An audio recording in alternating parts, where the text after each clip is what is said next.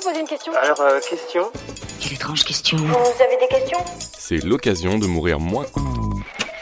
Pourquoi est-ce qu'il ne faut absolument pas percer un bouton?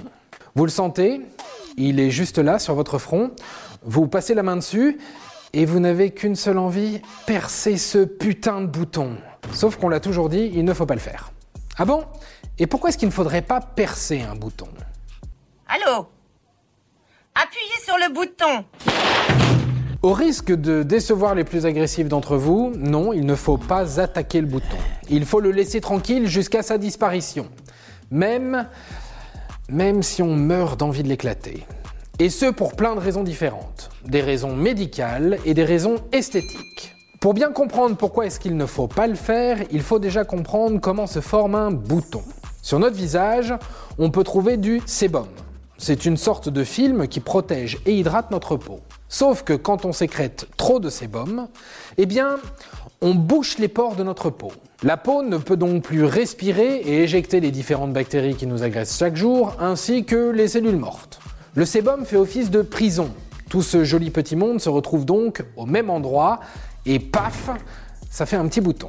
Et si on a des boutons principalement sur le visage, c'est parce que dans cette zone, on produit le plus de sébum. Et surtout sur le front, le nez et le menton, la fameuse zone T. Qu'est-ce qu'il y a J'ai un bouton sur le nez? Enfin, si on a plus de boutons à la puberté, c'est tout simplement parce qu'à cette période, on sécrète plus de sébum. Le corps humain, c'est très souvent une question de timing. Bon, maintenant qu'on sait pourquoi on a des boutons, essayons de comprendre pourquoi est-ce qu'il ne faut pas y toucher. Prenons l'exemple du bouton blanc. Eh bien, le blanc, c'est du pu. Oui, désolé, c'est pas très glamour, mais c'est comme ça. Et donc, ce pu, c'est une infection à un microbe. Si vous le touchez, il ne va pas disparaître, il va tout simplement déménager et infecter une autre zone. Mais si c'est une mauvaise idée, ce n'est pas uniquement parce que ça ne fait que repousser le problème. Percer un bouton, c'est aussi un risque d'infection supplémentaire. Car la plupart du temps, on ne va pas se mentir, on perce un bouton avec nos doigts et il n'y a rien de plus sale que les mains. Elles sont un nid à bactéries qui ne demandent qu'à migrer vers d'autres contrées comme, bah, comme les autres pores de la peau de votre visage par exemple. En plus, en triturant votre peau sur votre visage, vous risquez de créer des lésions nouvelles qui n'auraient pas vu le jour sans votre action. Résultat, des cicatrices plus ou moins profondes. Ma cicatrice Ah, Ça me brûle Tout ça, ça fait l'effet d'un énorme open bar. Ça laisse encore plus de place aux infections. Et ces dernières peuvent être plus profondes et plus graves.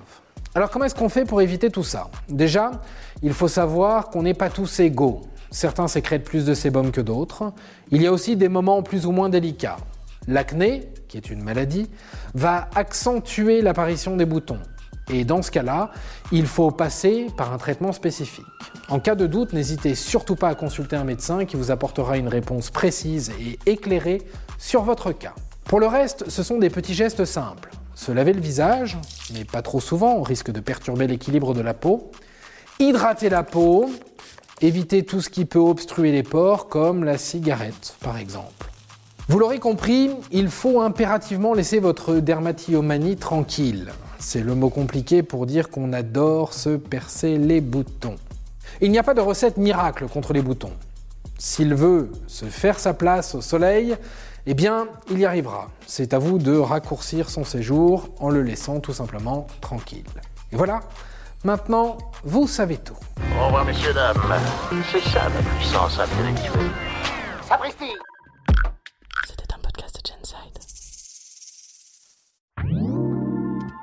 Avant de partir, attends, j'ai un truc à te dire. Viens découvrir notre podcast sexo, S'exposer.